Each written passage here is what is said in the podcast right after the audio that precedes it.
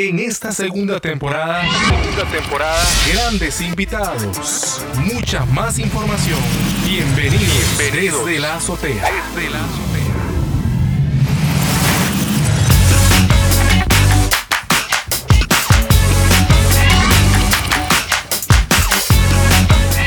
Cuenta con una maestría en administración de negocios, además estudió marketing en España, gerente comercial de Lexus en grupo Purdy Motor Costa Rica en los años 2013 y 2014. Actualmente es presidente de la empresa Caricaco. Él es el costarricense Amadeo Quiroz Martén, líder y emprendedor. Estimado oyente, muy buenas tardes, muy buenos días o buenas noches, no importa dónde nos esté escuchando pero quiero darle la bienvenida a usted que está del otro lado, ahí escuchándonos, que ha sido fiel a todos los episodios. Para el día de hoy le planteamos un capítulo, un episodio especial. Tenemos un gran invitado. Él es el costarricense Amadeo Quiroz Martén. Bienvenido, Amadeo, desde la azotea. Muchísimas gracias y buena nota a todos los que nos están escuchando de todas partes del mundo, espero, a todas horas. Y nada, muy feliz de poder estar acá. Muchísimas gracias, Amadeo. Quiero que arranquemos el episodio escuchando una breve reseña de lo que usted hace desde Caricaco, un emprendimiento, una empresa a la cual usted dirige. Oh, muchas gracias. Caricaco, la verdad es que es, yo diría es el proyecto eh, más importante, al menos a nivel sentimental, en el que he estado involucrado. Este inició cuando yo estaba pasando, digamos que de esas, esas etapas un poco complicadillas eh, que uno siempre tiene a nivel familiar y otras cosas. Y entonces empecé a querer hacer un cambio eh, en, lo que estaba haciendo. Y entonces decidí empezar algunos proyectos. Eh, parecer la historia larga, corta. Resulta que uno de esos días que estaba pensando en, en cómo iba a empezar esto, me llegó un correo de una abuela mía y me decía, mira, aquí está este poema que yo te escribí cuando vos eras pequeño. Y resulta que era el poema que se llama El Capitán Caricaco, ¿verdad? Entonces habla de este capitán eh, que andaba en el barco, que no le tenía miedo a los tiburones y que andaba haciendo carreras con los delfines y todo. Entonces empezó a no solo hacer una parte muy bonita porque lo ha escrito mi abuela, sino que también iba mucho en lo que yo quería como como caricaco, ¿verdad? Algo de empuje, potenciadora y tal. Y yo dije, bueno, eh, aquí está, se quedó. Es, es caricaco. Y, y, es, y yo mi vida ha sido siempre muy estructurado y yo todo lo he querido como tener demasiado planeado antes de hacerlo, cosa que muchas veces me sirve, de otras no tanto. Pero Caricaco, también la parte bonita es que, es que empezó muy, digamos que orgánico, natural, las cosas se fueron dando y es lo que hoy día yo creo ha sido el, éxito, por lo menos a nivel personal mío en lo que hemos podido lograr con esto. Muchas gracias, Amadeo, por compartirnos e introducirnos en ese mundo llamado Caricaco. Muchas gracias. Quiero que pasemos a un punto especial del episodio que hemos titulado en honor a una frase que usted compartió en un TEDx acá en Costa Rica y usted dijo, si queremos un cambio, debemos ser parte de él. Amadeo, ¿cómo podemos ser parte de ese cambio? ¿Cómo podemos afectar positivamente a nuestra comunidad?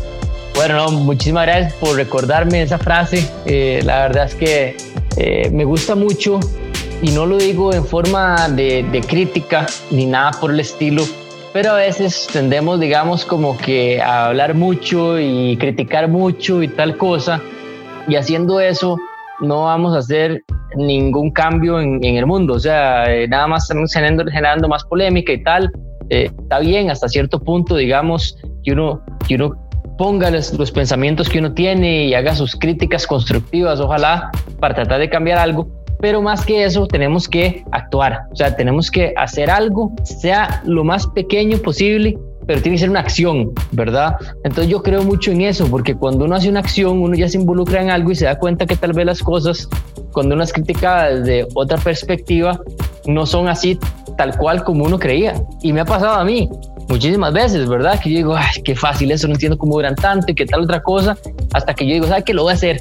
Y cuando lo empiezo a hacer, yo digo, ok, Eh, primero tengo que disculparme con quien sea que le estaba diciendo que por qué duraba tanto, eh, porque no era tan fácil como yo creía y, y, aprender de eso para, para que no se repita a futuro y ver dentro de lo que está, porque bueno, por qué se dura tanto, qué se puede mejorar y así.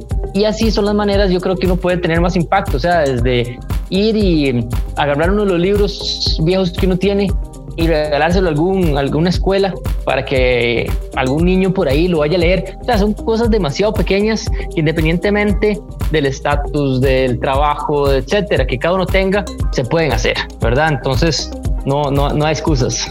Muy importante eso que dice, todos podemos sumar. Y quiero avanzar porque quiero compartir algo de todos los invitados que han estado acá en el, en el podcast usted ha sido el primero con el que tuve que concertar la cita usando eh, la tecnología y entrando a un link y, escogiendo el día, escogiendo la, hora.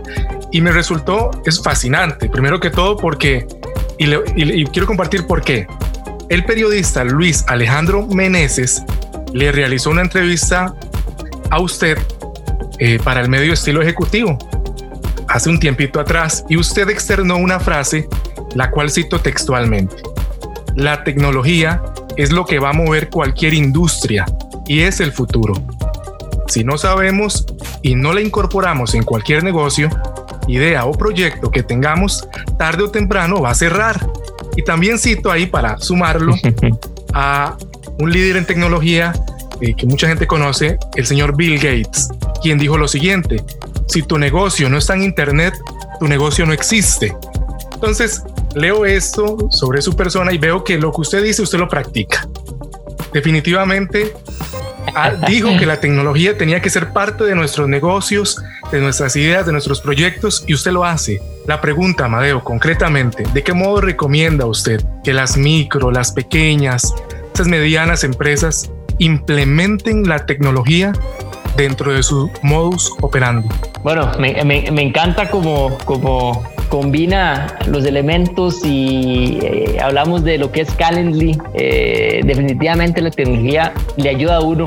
Hay que saber hasta qué punto, porque tampoco le voy a decir que, que, que todo es tecnología y que tenemos que estar todo el día conectados y, ¿verdad? Yo creo mucho como en el balance.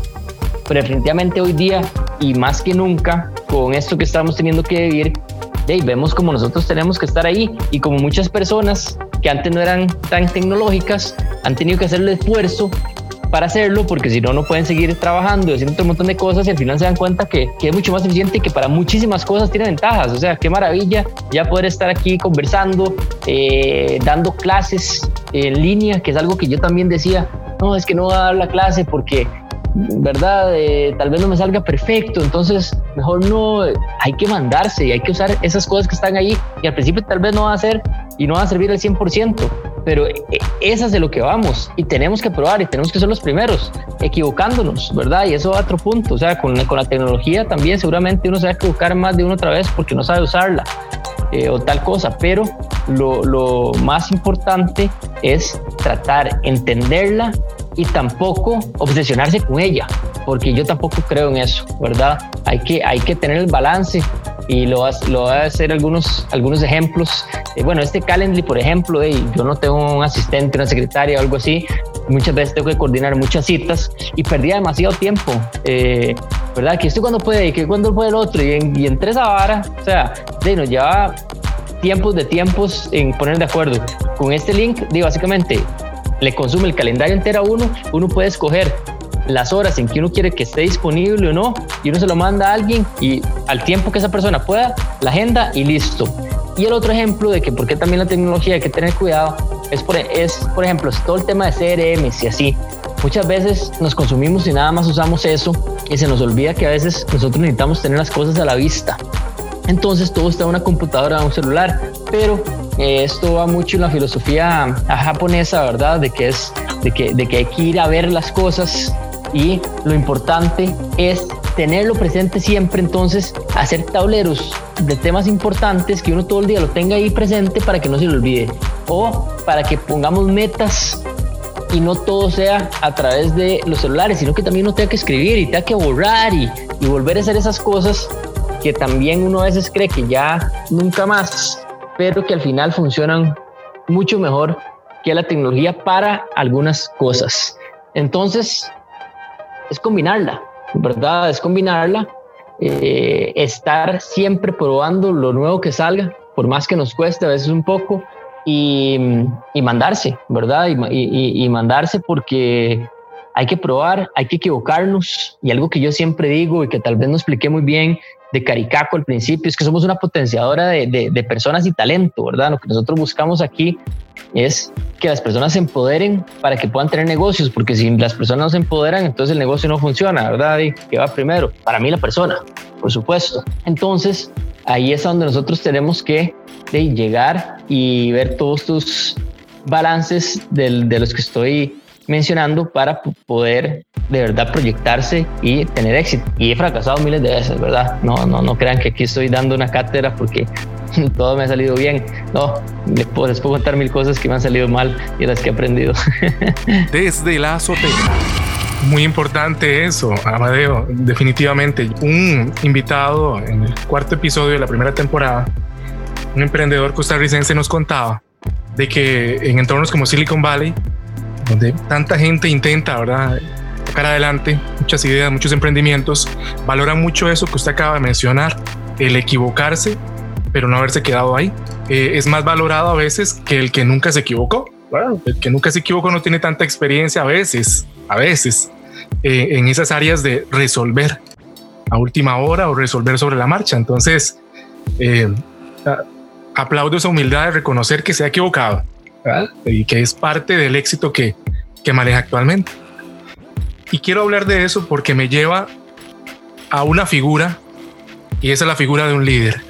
Quiero entrar a una fase del episodio que hemos llamado Emprendiendo con Liderazgo. En este episodio quiero mencionar rápidamente y hacer referencia a un artículo que se denomina Emprendiendo, Emprendimiento y Liderazgo, escrito por Alejandra Rengel, y ella comenta el caso de un emprendedor y líder a la vez, dice ella, Ludwig Marischen. Mientras pasaba un rato, dice ella, con sus amigos, este joven eh, escucha que uno de los amigos comenta que tiene que irse a dar otra ducha, porque como hacía tanto calor, ya estaba sudando de nuevo.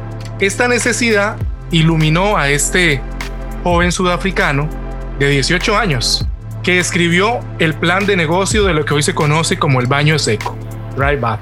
Con él ganó un premio de 10 mil dólares y se convirtió en la persona más joven de su país en registrar una patente. Hoy es presidente de la empresa que fabrica este producto que se puede distribuir en zonas del mundo en las que no hay agua y permite la prevención de muchas enfermedades. En figuras como la de este joven se observan las características comunes de un líder, comenta esta especialista, y, la, y también características de un emprendedor, como la visión de futuro, la dedicación y la capacidad de trabajo. Amadeo, me gustaría que nos compartiera su opinión a partir de su experiencia y de escuchar este, este caso de este joven emprendedor sudafricano. ¿Usted cree que si va por ahí, según lo que nos menciona la escritora, esta visión de futuro, esta dedicación y esta capacidad de trabajo como características de un líder? Eh, no había escuchado esa historia. Muchas gracias por, por traerla aquí porque está bastante interesante y voy a hacer la tarea de explorar un poco más. Pero es un excelente ejemplo. El, liderazgo, hay, hay, hay, muchísimos tipos hoy día. Eh, todo empieza, ¿verdad? Por un líder que es el líder que tiene que buscar cosas a donde no existen, yo creo, ¿verdad? Necesidades puntuales y muchas veces empiezan por, por uno mismo. Veo algo, siento algo que no está satisfaciéndome al 100% o que no está cumpliendo cierta expectativa y de ahí empiezo a ver qué solución le puedo dar y yo creo que eso fue lo que él vio y que él hizo eh, bueno, con una mente brillante, porque no sé cómo habrá descifrado hacer todo esto en su momento, en las condiciones en que estaba y tal cosa. Pero más que eso, el líder es el que tiene que proyectar, el que tiene que, que lograr creérsela, eh, inspirar a mucha gente más y se puede inspirar de muchas maneras, pero la principal yo creo es inspirar a otros talentos para que se unan y con ellos poder hacer más. Es mentira que una mente es la que está detrás de un montón de cosas. Podemos hablar de la mente de Steve Jobs, sí, un gran genio, hizo una gran diferencia, pero es toda la gente que estuvo al, al lado de él que son los que lograron crear la compañía que hoy día es Apple. Y sí, él como líder fue el que creó esa cultura para bien o para mal en varias cosas, porque tampoco tiene que ser un líder perfecto, pero inspiró a muchos más a darlo todo para lograr que a través de las ideas y los conceptos y los productos que él se imaginaba que pudieran hacerse realidad. Entonces yo creo que eh, para resumir, el, el, mejor líder no es el más inteligente, no es el, el, el, que se imagina las cosas del futuro de la mejor manera, sino es el que inspira más a otros, ayudarlo a él a crear esas soluciones para que se puedan hacer una realidad y crear el mejor equipo, básicamente. Quiero aprovechar y hacer ahí una pregunta también, según lo que le ha tocado vivir a Amadeo. Y, me parece muy, muy, muy adecuado lo que mencionaste, que hay diferentes tipos de líder o diferentes roles. Le ha tocado desde su posición eh, asumir estos diferentes roles dentro del liderazgo o, ha podido establecer solo en uno, según su experiencia, por favor? Yo creo que uno, uno tiene su estilo, ¿verdad? O sea, definitivamente uno a través del tiempo aprende y cambia.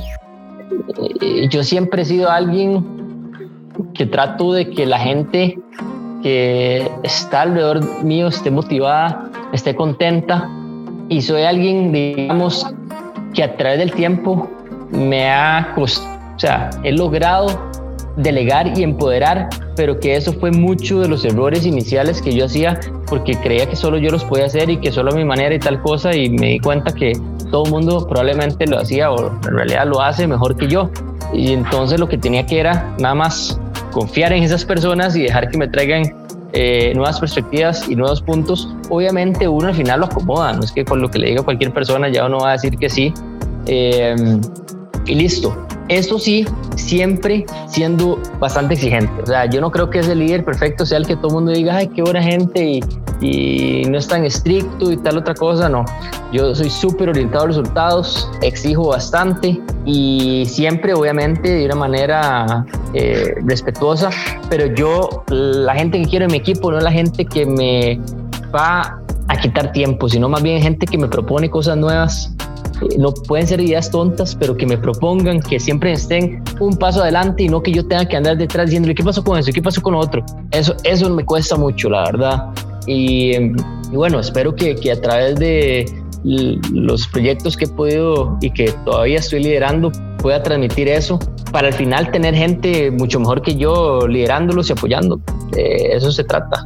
Y es muy valioso, Amadeo, esto que nos compartes, porque el oyente que quiere emprender, que tiene una idea, está tomando nota, está escuchando porque la experiencia de otros puede llevar a hacernos más sabios a la hora de tomar decisiones, definitivamente. Y quiero ir, eh, ya nos acercamos ya al cierre de este episodio, hablando de ese perfil de, de ese mejor ejecutivo que muchas empresas, muchas organizaciones hablan, un mejor ejecutivo. Y quiero citar a un personaje que ya usted mencionó hace poco, hace unos minutos atrás, y es el señor Steve Jobs. Eh, cito algo que ocurrió, perdón, el 11 de abril de 1985.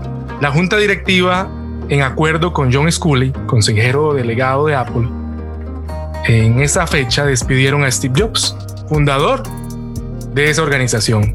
Porque, y esta fue la razón que John Scully dijo hace poco, en el 2010 para un medio, dijo, Steve se enfocaba en el diseño y la tecnología y descuidaba el negocio. Apple está en una posición ventajosa, sigo hablando de lo que John Scully declaró en ese medio, y los mismos principios en los que Steve es ahora tan riguroso son los mismos que tenía entonces. Esto lo dijo John Scully en el 2010, todavía estaba vivo Steve Jobs. Él sentenció la entrevista con una frase y dijo, lo que ocurre es que ahora Steve es mucho más sabio y es un mejor ejecutivo. Amadeo, ¿cuáles son las características que nos hacen cada vez un mejor ejecutivo. Bueno, es interesante la, la, historia de Steve Jobs. Eh, lo que pasó con él pasa en muchísimos startups, ¿verdad? El, el, el, el, emprendedor nato muchas veces no es el mejor CEO, no es el mejor gerente y tiende a que tengan, digamos, que un cierto tiempo en que ya se necesita hacer el pase a algo más dependiendo de la etapa en que ellos, en que cada emprendimiento esté. En, en este caso, bueno, eh, creyeron que la solución era esa porque Steve Jobs estaba muy enfocado en producto y no tanto liderazgo, pero no se dieron cuenta que en ese punto en que está la empresa, el producto era lo que lideraba. Entonces, no siempre hay como que una misma fórmula.